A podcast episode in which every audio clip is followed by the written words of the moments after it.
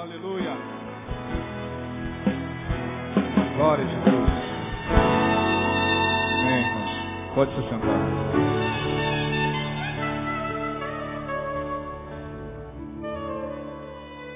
Glória a Deus. Abra sua Bíblia em Lucas capítulo 14, a partir do verso 25. Quero compartilhar com vocês uma palavra breve, prática e que, acredito eu, se nos for bem chegada ao coração, nos fará sair daqui um pouquinho melhores para a vida. Lucas capítulo 14, verso, a partir do verso 25. É, Ora, ia com ele uma grande multidão. Lucas 14, a partir do verso 25. E voltando-se, disse-lhe, se alguém vier a mim e não aborrecer a seu pai, e mãe, e mulher, e filhos, e irmãos e irmãs, e ainda também a sua própria vida, não pode ser meu discípulo. E qualquer que não levar a sua cruz, e não vier após mim, não pode ser meu discípulo. Pois qual de vós, querendo edificar uma torre, não se assenta primeiro a fazer as contas dos gastos para ver se tem com que a acabar.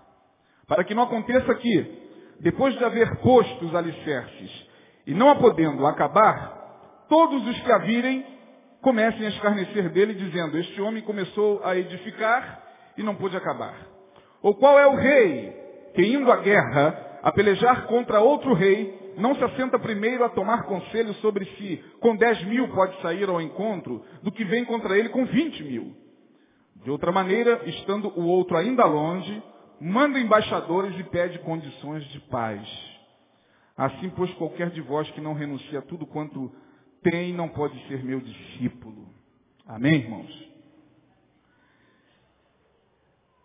Se eu fosse colocar um tema nessa mensagem, não é costume meu colocar temas, mas a gente precisa porque ah, as mensagens elas são reproduzidas depois em CDs, algumas pessoas solicitam e tem que ter tema. Eu colocaria o seguinte tema, a necessidade do planejamento. Repitam essa palavra comigo, planejamento. Mais forte, irmão. Mais forte um pouquinho planejamento. Planejamento. Existiu, não sabemos se verdade ou não, um grande estrategista de guerra que lançou um dos livros mais conhecidos do mundo depois da Bíblia. Esse livro, até o ano, até o ano de 2003, estava sendo considerado um dos livros mais lidos depois da Bíblia chamado A Arte da Guerra, do general lendário ou não Sun Tzu, um general chinês que viveu em 1500 a.C. E o livro, ele é muito bom. Você encontra até nessas edições da Martin Clary, que são esses livrinhos de bolsa, você vai, tem muito nas livrarias, você roda assim, tem negócio que roda, aqueles livrinhos pequenininhos. Tem muito ali a arte da guerra de Sun Tzu. E o livro foi muito, muito lido, porque ele traz lições não só para a guerra, militarmente falando, como também estratégias para você agir no dia a dia. Então, muita gente comprou esse livro, muitos generais, comandantes, políticos, é, enfim, muitas pessoas leram esse livro e eu destaquei do livro uma frase que tem a ver com planejamento. Muitas vezes, nossas dores na vida se dão por falta de planejamento. Muito provavelmente alguns de vocês que aqui estão, nesse exato momento, estejam em dores porque não planejou aquilo que desejavam que viesse a acontecer. Sun vai dizer o seguinte, preste atenção nessa frase. Olha que coisa interessante.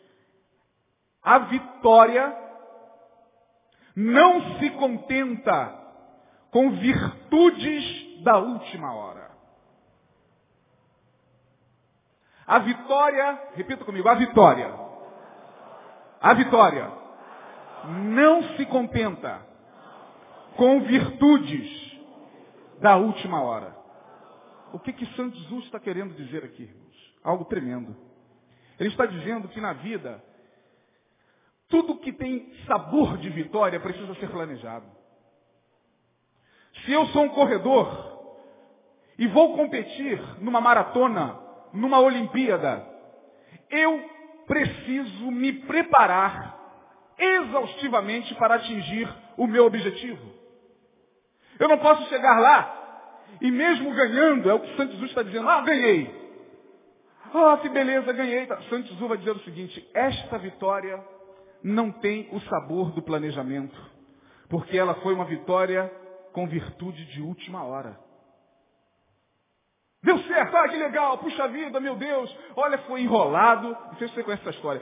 Foi, olha, gente, a gente não sentou, não planejou, a gente não pensou, mas graças a Deus, isso acontece muito em empresa. Graças a Deus o relatório saiu. A vitória não se contenta com virtude de última hora. Tem que ter planejamento. E nós estamos diante de um texto fantástico de Jesus. Fantástico. Porque Jesus está dizendo exatamente isso. Jesus está nos ensinando um princípio básico para a vida. Planejamento. Tudo o que pretendemos fazer na vida requer planejamento. Tudo. Pensar antes é evitar dores e sofrimentos depois. Você pode ter certeza disso, irmão. Quer passar no concurso público? Não entra nessa de, na hora o Senhor manda a sabedoria. Ele vai mandar sabedoria sim. Tá bom.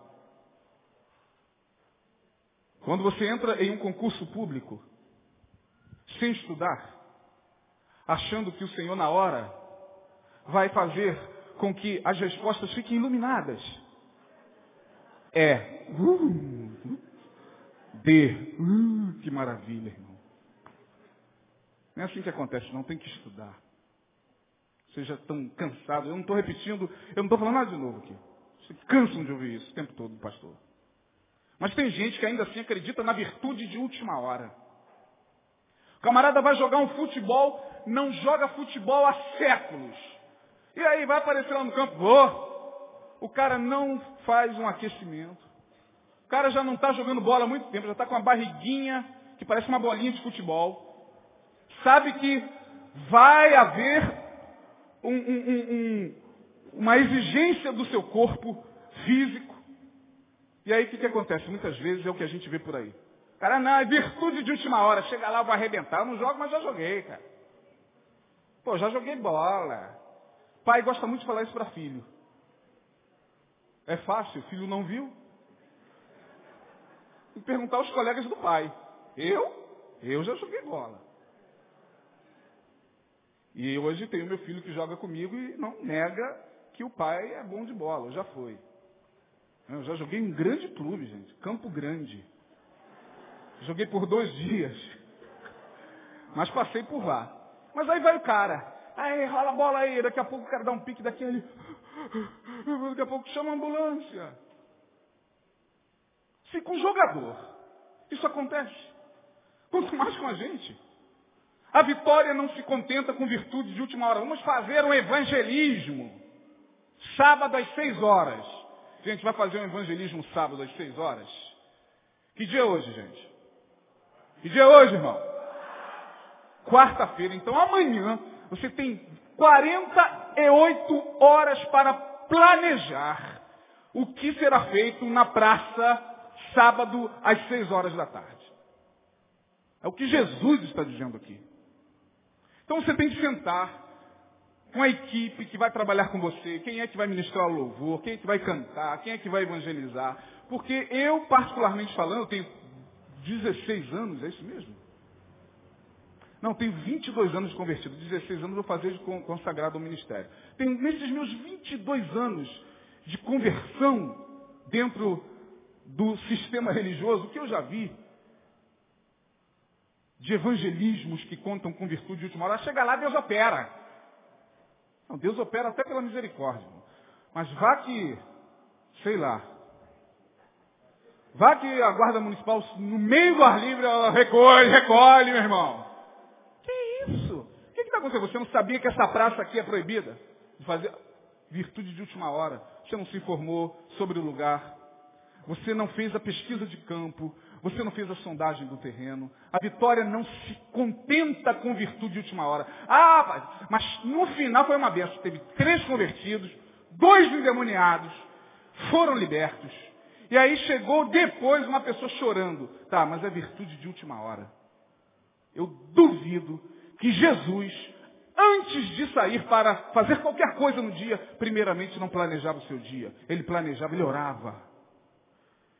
Ele tinha seus momentos a sós. Porque ele sabia que o dia requereria dele planejamento. Ele sabia exatamente onde ele estaria se dirigindo. É claro que não podemos fazer disso uma regra. A vida nos prega peças. Por favor, não entenda essa minha palavra como uma, uma palavra é, extremamente fixa, inflexível. Não. Mas é sábio, independente das peças que a vida poderá nos pregar, é sábio da nossa parte planejar. Tudo na vida requer planejamento. Repita comigo, tudo na vida requer planejamento. Tudo na vida, irmão. Eu estou falando de evangelismo, me vem agora aqui, né, o meu inconsciente soltou aqui uma, uma lembrança de uma época em que eu participava de um, de um evangelismo nas madrugadas na Central do Brasil, onde eu me converti, nós costumávamos fazer muito evangelismo nas praças e nas madrugadas. E nós tínhamos um trabalho uma vez por mês, onde a gente ia numa sexta-feira e evangelizava na Central do Brasil até 5, 6 horas da manhã de sábado. Mas era uma coisa planejada. Tinha o Cícero, irmão Cícero, que era o líder do evangelismo. Não era qualquer um que chegava, eu vou. Ô oh, irmão, peraí, peraí, peraí. Peraí, não é bem assim não, eu vou. Até que um dia nós estávamos ali na, no ponto do 383, o grupo, esperando ônibus. Às vezes íamos de trem, às vezes íamos de ônibus.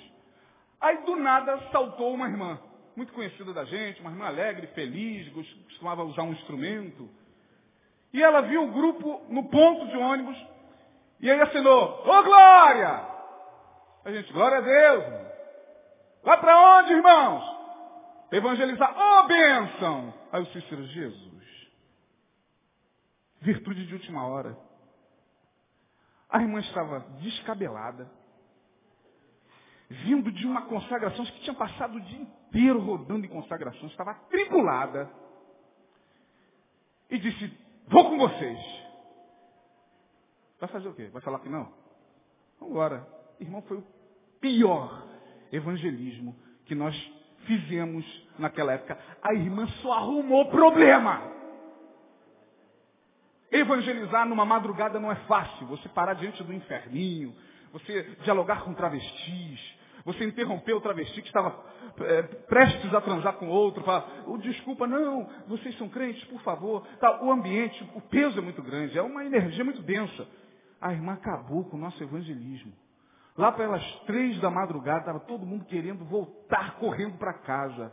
E a irmã estava lá com o, o, instrumento dela. Ah, e com uma falta de sabedoria, desacatando os guardas. E, meu Deus do céu. Por quê, irmão? Porque ela estava contando com a virtude de última hora.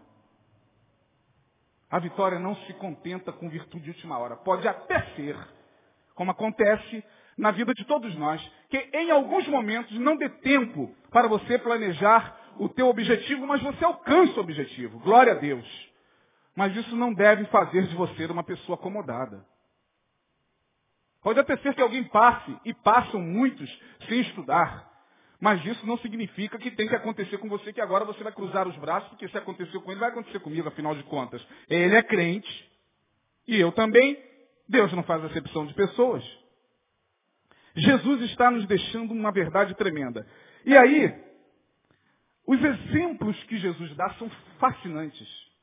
Veja que no verso de número 28, ele começa falando da edificação de uma torre. Qual de vós, querendo edificar uma torre, construir uma torre, primeiro substitua a torre por casa, dá no mesmo. Primeiro não se assenta a fazer as contas dos gastos, quanto é que a gente vai gastar. Isso chama-se orçamento. Planejar o orçamento é sabedoria. Muitos de nós sofrem terríveis dores dentro de suas casas porque a gente não planeja nossas vidas. A gente não planeja a nossa vida financeira. E Jesus está dizendo, olha, tem que ver os gastos para ver se vai poder, com o dinheiro que tem, acabar a torre. Porque senão, a gente lança os alicerces e depois larga a obra para lá, porque não tem mais condições de fazer a obra. E alguém vai passar e vai começar a escarnecer da gente. Olha lá, começou a construir, agora não tem mais condições de terminar. É o que Jesus está dizendo aqui.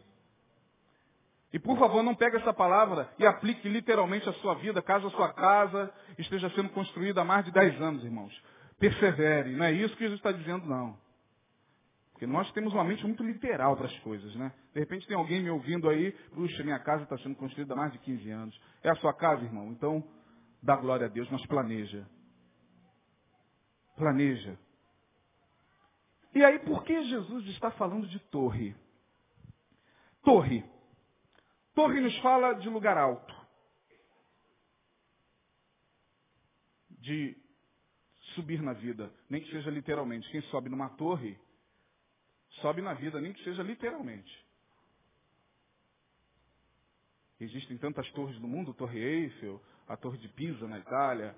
É, aqui no Brasil não tem torres tão, tão magníficas e portentosas, mas torre fala principalmente, na época de Jesus, a torre era o lugar de vigilância. As cidades eram fortificadas com torres. Porque ali na torre de vigia dava para se ter uma visão de 360 graus, e aí poderia se saber da onde que o inimigo estava se aproximando. Se do leste, se do, do, do sul, se, se do oeste. A torre nos fala de vigilância, de visão ampliada, visão de 360. Quem está na torre tem, tem uma visão total da cidade. Torre. No passado, elas serviam para vigiar a cidade, era um lugar forte. Por isso que a gente canta aquilo que o salmista diz nos Salmos. O Senhor é a minha, o quê? Torre. Você vai se deparar com inúmeros salmos. O Senhor é o meu lugar alto. O Senhor é o, o lugar onde me escondo, onde eu estou protegido. A torre fala de proteção, de salvação. Quem está na torre percebe quando o inimigo se aproxima e dá o sinal. Para que a cidade possa fechar as suas portas. Os muros das grandes cidades do passado, dos grandes reinos, tinham uma torre. E depois Jesus fala de guerra. Primeiro ele fala de torre, depois ele fala de guerra. Tudo a ver. É da torre que se vigia a guerra. E aí ele vai dizer lá no verso 31, ou qual de vós, indo para uma guerra, primeiro, primeiro não se assenta a tomar conselho sobre se com 10 mil dá para ir contra, vem, contra aquele que vem com 20 mil. O que, que Jesus está nos ensinando nesse texto? Há certas batalhas na vida para as quais nós não estamos preparados para entrar. Está claro aqui no que Jesus está dizendo. Olha, você vai entrar numa guerra? Você vai entrar num negócio? Você vai entrar numa, num empreendimento? Você vai entrar numa sociedade? Você vai entrar num casamento, que não deixa de ser uma sociedade? Você vai entrar em algum terreno novo? Cuidado. Planeje antes de entrar, querido. Não mergulha de cabeça. Não entra nessa de que, ah, com o Senhor eu meto a cabeça mesmo, vai se arrebentar se a tua vida não for planejada. Porque provavelmente Aquele que vem contra nós é muito mais forte, tem muito mais capacidade, tem muito mais estratégias e nos derruba mesmo. Como muitos de nós já foram muitas vezes derrubados em muitas batalhas. E a culpa não é do Senhor. A culpa é nossa, porque a gente não consegue entender que a vida requer planejamento. Jesus está dizendo, olha, vai entrar numa guerra, meu irmão. Dá uma olhada para ver se dá para você sair contra o teu inimigo com o número de homens que você tem. Porque senão, manda alguém e bandeira branca. Paz. Que isso? Não, é paz. Jesus está dizendo exatamente isso aqui, ó. No verso de número 31. 32. De outra maneira, estando o outro ainda longe, manda embaixadores e pede condições de quê? O que está na sua Bíblia aí? De paz. Não dá. Não dá para você entrar num ringue e lutar contra quem é mais forte do que você, meu irmão. Imagine eu querendo lutar, sei lá, MMA, Muay Thai, contra um camarada desses que são que estão no topo aí. Diga o nome, quem gosta dessas lutas aí. Anderson Silva e Isaías. Está lá você na sua casa, e aí vem o desafiante do Anderson Silva. Perguntou, aí vem eu. Ah, Betânia. E está lá o Anderson Silva assim, ó. O soco do cara no ar já faz barulho. E lá vai eu. Seja sincero, irmão, você que provavelmente estaria assistindo essa luta na sua casa, que seria o pastor Isaías, vai lutar com o Anderson Silva. O que você imaginaria lá no fundo da sua cabeça?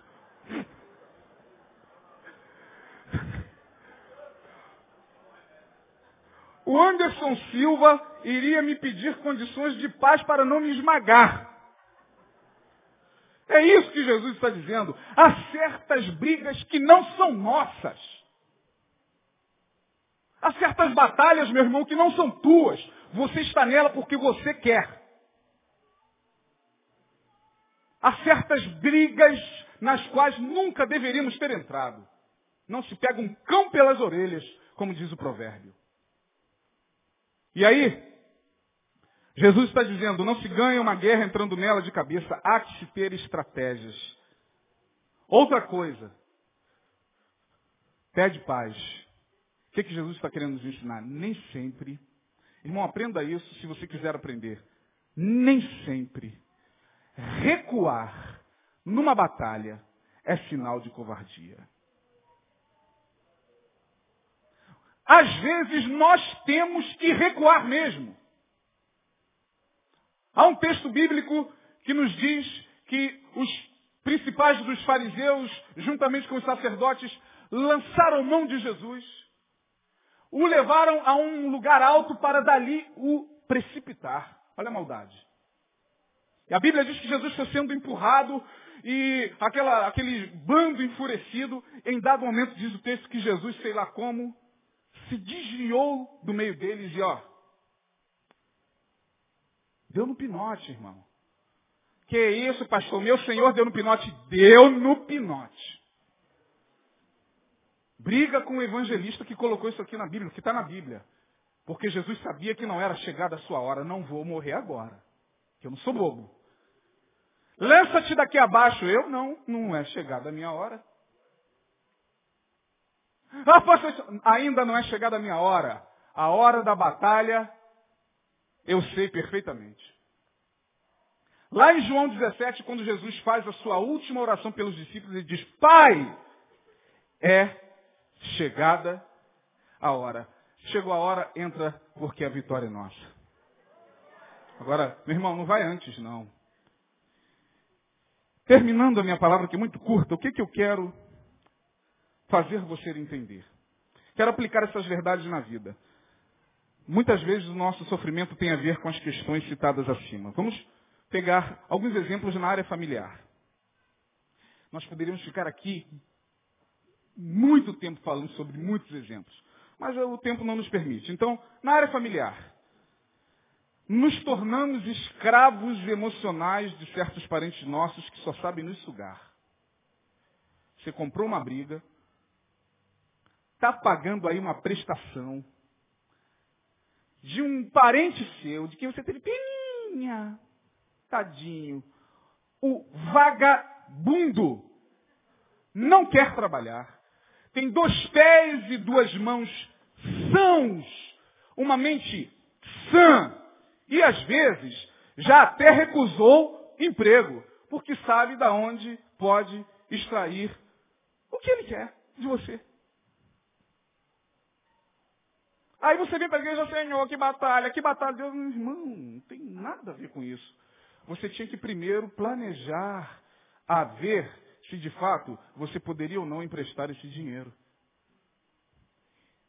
E detalhe, detalhe, quando o cara se converte, fica mais pilantra ainda. Vou dizer por quê, porque ele vem cantando você em nome do amor.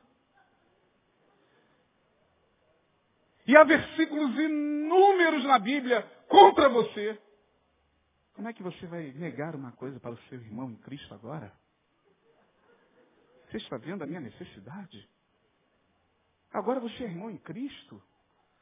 Por que, que você está me dizendo não? E nós que temos uma dificuldade, nós, nós temos uma dificuldade enorme de dizer não, acabamos por comprar brigas que não são nossas. Nos tornamos escravos emocionais de sanguessugas na família. Parasitas. Parentes nossos que são parasitas. Parentes nossos que só aparecem porque souberam que aquele dinheiro que você estava para receber saiu. Parentes que aparecem só porque sabem que você, meu irmão, recebeu aquela promoção. Aí eles aparecem. O Senhor me mandou aqui, não sei porquê. Isso é quando. Né? Será que eu estou falando alguma bobagem? Fala igual da Atena. Me ajuda aí, ó. Hein? Será que eu estou falando alguma bobagem? E muitos de nós, nesse exato momento, muitos de vocês que estão aqui me olhando, estão numa batalha e não sabem como sair dela. E Jesus está dizendo, olha, você faltou planejamento. Porque até para amar, a gente tem que ter sabedoria. Não entra nessa de ficar se submetendo a estas é, chantagens emocionais em nome do amor. A tua vida te pertence, irmão. Coloca isso na tua cabeça, a tua vida não pertence ao teu irmão. Teu irmão não controla a tua vida nem em nome de Jesus, nem em nome da igreja, nem em nome... Ninguém tem o direito de controlar a vida de ninguém. Se eu estiver com o meu carro e vir um irmão necessitado passando ali na rua, eu porque quis e porque os princípios da palavra de Deus me impulsionam a isso, às vezes chega o irmão, quer uma carona, mas já aconteceu comigo. Dei a carona para o irmão, ele entrou, calor tremendo, ele suado com, com algumas bolsas, eu estava descendo, aí ele não ia para muito longe. Ele entrou. Oh, glória a Deus, pastor. Uma benção ali. Vai para onde, varão? Ele nem me respondeu. Esse, esse carro tem ar, pastor?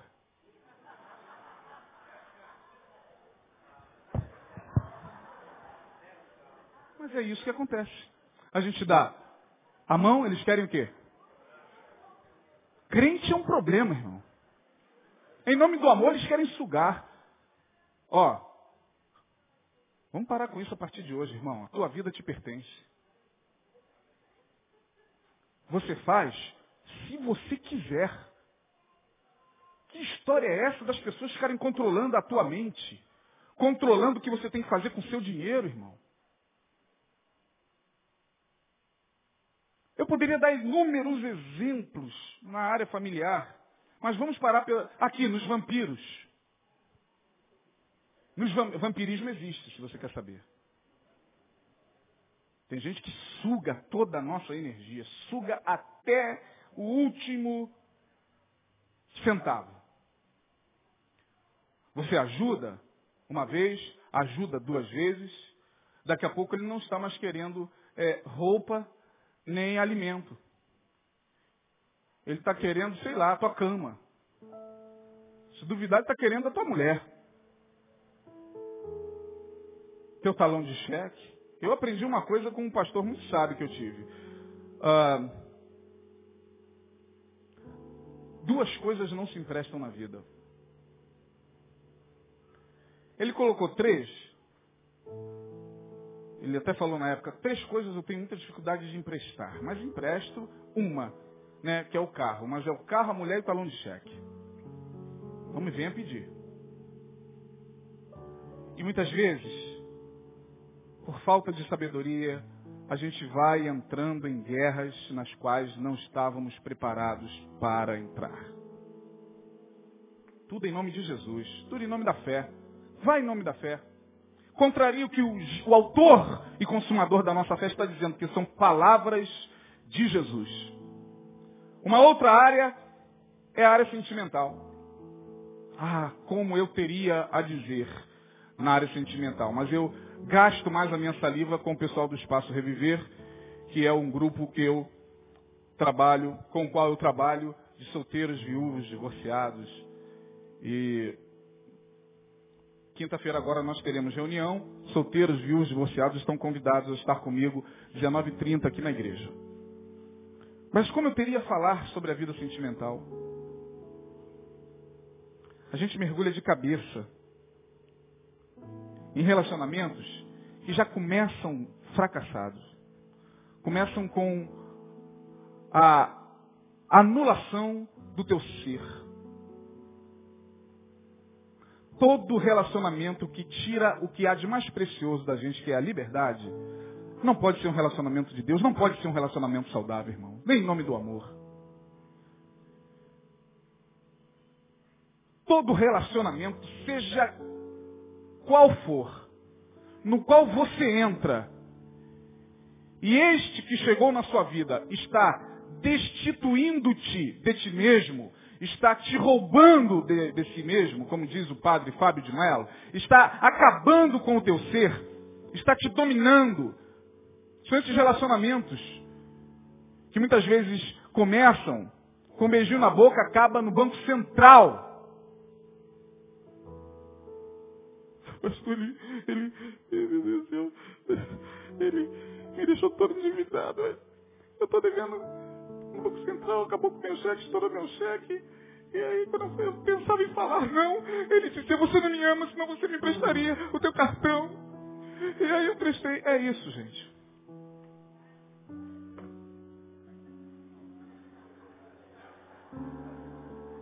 Bom, eu vou falar como o apóstolo Paulo. Eu julgo que tem o Espírito Santo. São esses relacionamentos que a gente até luta por eles, mas muitos deles, e até casamentos que já estão aí na estrada há muito tempo, e que já estão se dando sinais de fracasso há muito tempo, já seria o suficiente para a gente começar a planejar na nossa vida. Deixa eu dar uma palavra aqui, em nome de Jesus. Não como uma, uma palavra doutrinária, porque o pastor da igreja, o pastor Neil, é ele quem doutrina a igreja. Eu só estou dando a vocês um conselho que eu dou para minha filha. Se você percebe que o teu relacionamento, que o teu casamento já está dando sinais de uma possível falência, bom, você vai fazer de tudo para lutar por ele, claro. Você vai fazer de tudo para preservá-lo. Claro, mas já comece a fazer o que Jesus está orientando aqui, irmão. Se lá na frente você se separar, você poderá ficar desamparada. Minha irmã, escute o que eu estou te dizendo. Você poderá ficar na rua da amargura. Você poderá ficar sem ver um tostão sequer. Porque se esse cara de fato te abandonar, e se você hoje já não começar a pensar em fazer um curso lá no Secais, que toda hora anuncia aqui curso de corte e costura, curso de cabeleireira. Eu não, graças a Deus meu marido é piloto da Força Aérea. Meu marido, graças a Deus, é pastor. Meu marido ganha muito bem. E ele diz para mim, não te quero trabalhando. Você não precisa disso. Amém. Só que, irmão, em nome de Jesus, receba se você quiser receber o que eu vou falar agora. Se não, deleta mesmo. Deleta. Se você não quiser receber essa palavra que eu vou dar agora, deleta. Nós precisamos estar preparados para tudo na vida. Tudo. Porque a igreja cristã Eu me refiro à igreja cristã. O cristianismo é dividido entre igreja católica e protestante. A igreja cristã, durante quase 1.300 anos de história, colocou na nossa cabeça que tudo é para sempre. O para sempre não existe. O que existe é o hoje. Se hoje ouvirdes a voz do Espírito Santo, não endureça o teu coração. Este é o dia que fez o Senhor. Alegremos-nos e regozijemos-nos nele. Jesus, outro sim, vai falar. Não andeis ansiosos pelo dia de quê? Então como é que a gente fica pensando, não, é o para sempre, irmão, para sempre não existe. Tem que estar preparado para tudo, até para uma possível separação. Tem que começar a se planejar. Ah, pastor, nunca vamos separar. Eu também não penso não, irmão. Nunca pensei na possibilidade. Já pensei. Nunca já, já nunca. Está ali minha esposa sentada. Trabalha, tem a sua profissão, porque faz bem a pessoa estar amparada com, pelas suas próprias forças. Aí tem muitas mulheres aí que, coitadas, acreditaram no para sempre. E hoje estão aí lutando na justiça para ver 30 reais do miserável, que às vezes ganha 10 salários mínimos. Às vezes é um empresário miserável para dar 300 reais sua. Tem que se planejar, irmão. Tem que se planejar. Vai casar? Pelo amor de Deus, se planeja, irmã. Se planeja, irmão. Para que esse negócio de que Deus vai prover. Deus é o Jeová Jireh. Ele provê. Mas a provisão de Deus não dispensa existencialmente o planejamento. Eu não posso ficar de braços cruzados, de perna para o alto. Vou casar sábado. E aí, já tem casa? Uh -uh. Trabalho? Uh! E a menina? Também não. O pai dela tem um. Vocês vão viver de quê? De amor e de muito amor e de só love, só love. Beleza. Você vai ver lá na frente o que vai acontecer. Vai casar, irmão? Pelo amor de Deus, senta e faça o que Jesus disse aqui. Vamos ver os gastos para ver se a gente dá para construir essa torre chamada casamento. É uma torre, o casamento é uma torre, é meu ou não? Mas Jesus está falando, tem que ver Olha aí para o versículo 28. Tem que fazer as contas dos gastos para ver se tem com que acabar. Porque senão você vai passar a vida inteira pagando dívidas de um casamento que aconteceu há 10, 15 anos atrás. E dívidas são fatores que corroem a relação. Se você vai ter filhos, Planeje, irmão. Tem que fazer planejamento. Não entra nessa. Quantos...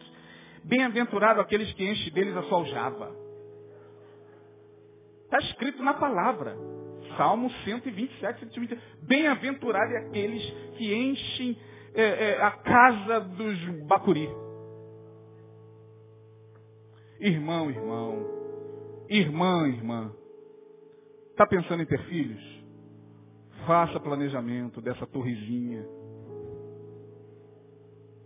Porque senão o filho chega numa hora imprópria, chega muitas vezes. E aí causa, o que deveria ser motivo de celebração, é motivo às vezes de separação. O cara começa a cobrar de lá, a mulher começa a falar, eu não queria agora, e por que você deixou, e tal. E como tem mulheres que deixam o filho vir para segurar casamento. Segurar o bom partido, né? Então deixa a barriga. Vai que esse homem, ó. E aí depois ficam abandonadas na vida com filhos sem pais, pais sem mães.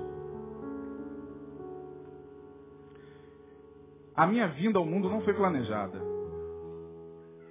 Minha mãe tinha 17 anos, aconteceu alguma coisa que até hoje eu não sei direito o que aconteceu.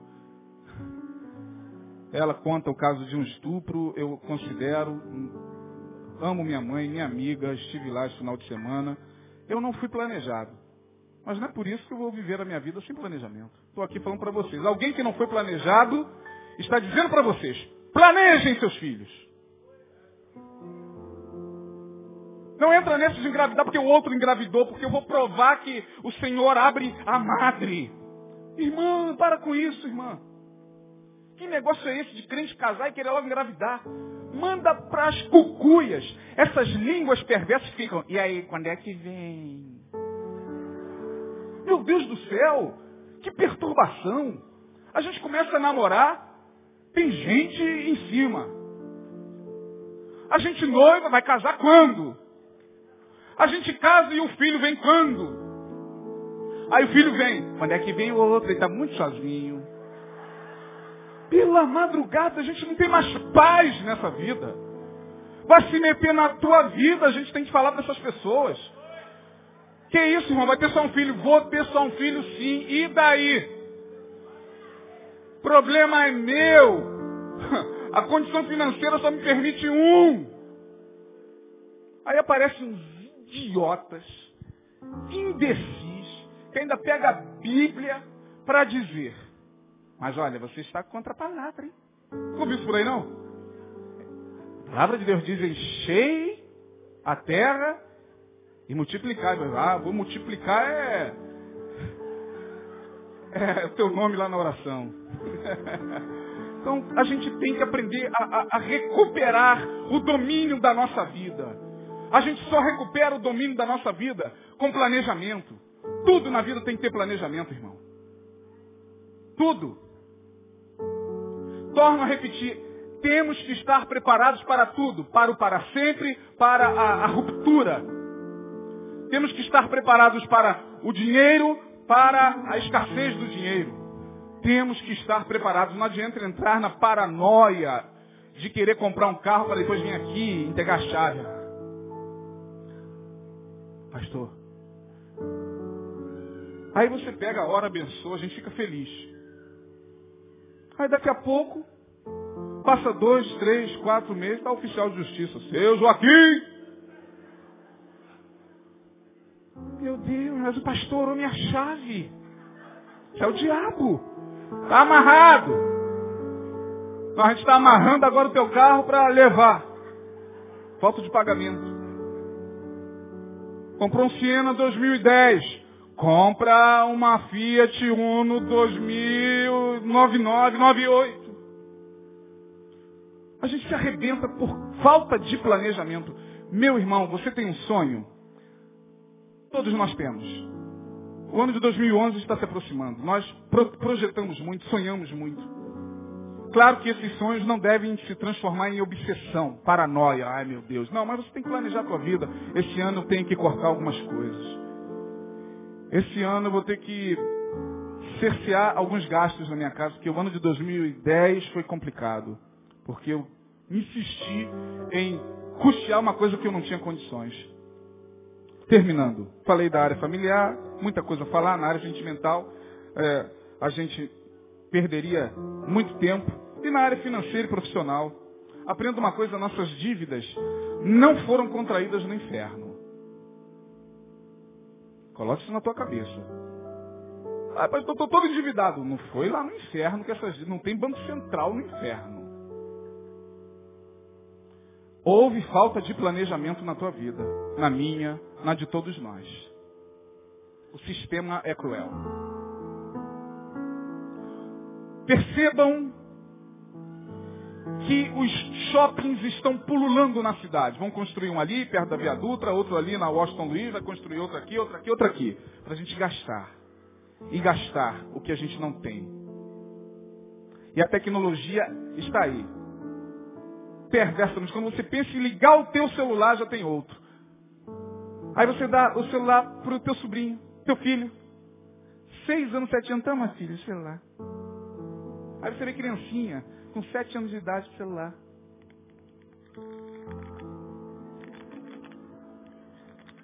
Porque a mãe agora quer o mais moderno. Quero concluir dizendo o seguinte, como fazer para ter uma vida planejada? Pode até parecer piada, mas é só ir com calma. Vira para o irmão do lado aí e diz, vai com calma, irmão. Vai com paciência, tijolo por tijolo. A torre vai ser construída e você vai chegar lá em nome de Jesus, mas vá com calma. Tenha paciência na construção da tua torre. Diga, tenha paciência na construção da torre. Segundo, quer ter uma vida bem planejada, só entre em batalhas para as quais você está preparado, irmão. Não é metendo a cabeça, não é pela fé. A fé é o firme fundamento, diz Hebreus 11. Tem fundamento na fé. A fé é o firme fundamento das coisas que se esperam. Mas tem fundamento na fé. Você não vai ver em momento algum Jesus enviando os seus discípulos. Vá, para onde? Para onde o vento te levar. Mas para onde, mestre? A gente vai. Vá aonde o Espírito guiar vocês. Não, você vai ver Jesus chamando de dois em dois. Vá pelas aldeias, não entre em casa de samaritanos, vá antes das ovelhas perdidas da casa de Israel. Ao entrar numa casa, se essa casa for digna da paz, desça sobre ela a paz. Então não leve alforge, não leve nada. Jesus era muito, muito centrado. Muito centrado. Até a cruz foi planejada. Essa história de que Jesus foi mártir. Para com isso, irmão. Jesus não foi mártir coisa nenhuma, hein? Olha, vou te dizer quem foi mártir. Martin Luther King. Tiradentes. E tantos outros. Perderam sua vida por uma boa causa. Pergunta a eles se eles queriam perder a sua vida caso eles pudessem escolher. Não, mataram-lhes. Jesus não foi mártir. Jesus disse, eu dou a minha vida e depois eu torno a tomá-la. Ninguém tira a minha vida, eu de mim mesmo a dou. Isso é planejamento até na morte. Vamos planejar nossa morte também. Olha os planos que estão aí. Sinaf, tá? ninguém gosta de planejar a morte. Você está brincando, irmão? Passa. Não vou nem falar sobre isso. Vá com calma, tenha paciência na construção da tua torre, só entre em batalhas para as quais você está preparado. Sustente firme a tua decisão em seguir a Cristo. O caminho da cruz é a beleza de seguir a Jesus, nem que seja sozinho. Isso está lá no versículo de número 25. Ia com ele uma grande multidão. Aí você pensa que Jesus se impressionava com multidão? Multidão é multidão em qualquer época da história, irmão. Multidão é pão e circo. Panis et circenses, em latim. Multidão gosta de pão e circo. Os imperadores romanos já sabiam disso. Bota gladiador para lutar e dá meia dúzia de pão com mortadela e a gente vai fazendo aqui as nossas maracutás. Multidão só gosta de pão e circo. Elas gostam de atração. Vê se isso aí é uma coisa boa. Será que é bom? Não, vamos para lá então. Vamos seguir a multidão. Multidão não tem uma consciência. A multidão ela é inconsciente, levada de uma para outra parte. Jesus olha a multidão e para e diz o seguinte, o que, vocês querem? Queremos te seguir, Senhor. Aí ele fala no verso 26, se alguém vier a mim, olha o planejamento, e não aborrecer, pai, mãe, mulher, filhos, irmãos, irmãs, e a sua própria vida não pode ser meu discípulo, hein? Ah, mas mesmo assim eu vou ser teu discípulo. Eu te amo. Então, ó, você está avisado, brother. Vai me seguir? Para me seguir, tem que seguir, tem que aprender a andar sozinho. Porque em dado momento a multidão vai se dispersar. A multidão se dispersa rápido. O pão e o circo acabou. O anfiteatro foi desligado, suas luzes foram desligadas, o show acabou, a multidão se dispersa. E é onde fica você. Jesus está dizendo que para segui-lo, nós temos que entender que a solidão muitas vezes é a melhor companhia. Eu fecho com a frase de Friedrich Nietzsche, um grande filósofo, que diz o seguinte: Não me venha roubar a minha solidão. Olha que coisa linda. A não ser que você tenha algo mais valioso para me dar. Não me venha roubar a, a, a mim mesmo. Não me roube de mim mesmo. É isso que Nietzsche está dizendo. A não ser que você tenha algo mais valioso para me dar. Quem dera se nós pudéssemos dizer isso para aqueles que chegam na nossa vida para contrair relacionamentos. Olha, não me venha me tirar de mim mesmo. A não ser que você me dê algo muito mais precioso. Que Deus possa abençoar você com essa palavra. Planeja a tua vida, construa a tua torre e seja vitorioso em nome de Jesus. Amém. Deus abençoe. Está de pé. Glória a Deus.